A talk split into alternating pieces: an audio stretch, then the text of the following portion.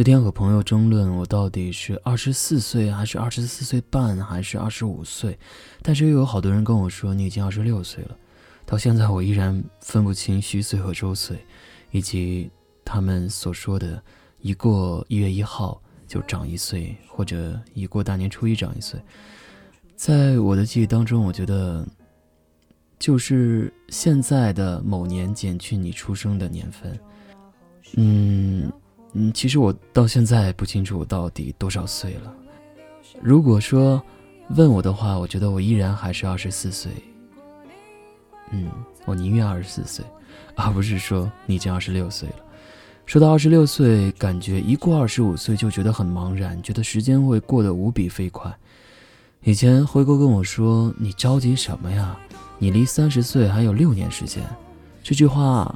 对我已经说了两年了，但是我觉得现在我依然停留在二十四岁啊，管他呢，无所谓了，因为我知道早晚会过掉这个非常糟糕的年纪，到了三十岁，我觉得到了三十岁的时候，我还会争论，我我我我是三十岁了，还是三十一岁，还是三十二岁？我感觉，呃，我的上下浮动两年，都是我争议的一个年纪。我感觉到了三十岁，我应该更加无比怀念我的二十四岁。年龄只是一个符号，它标榜不了什么东西。唯一能够证明你老的，可能就是你的内心。不要在你的内心上刻上时光留下的皱纹，让它依旧保鲜，依旧有活力。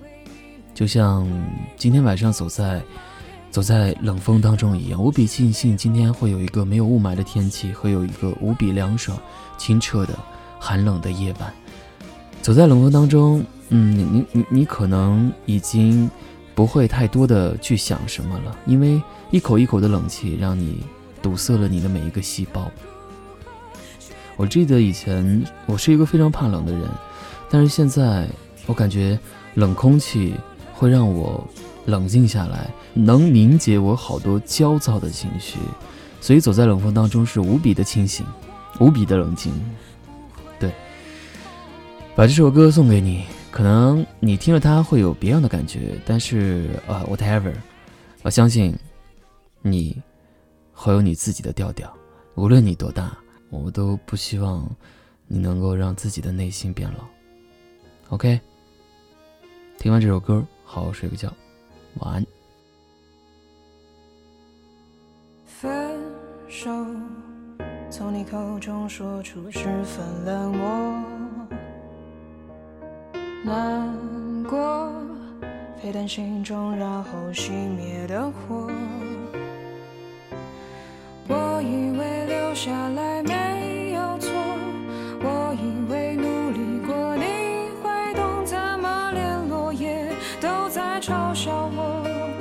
要假装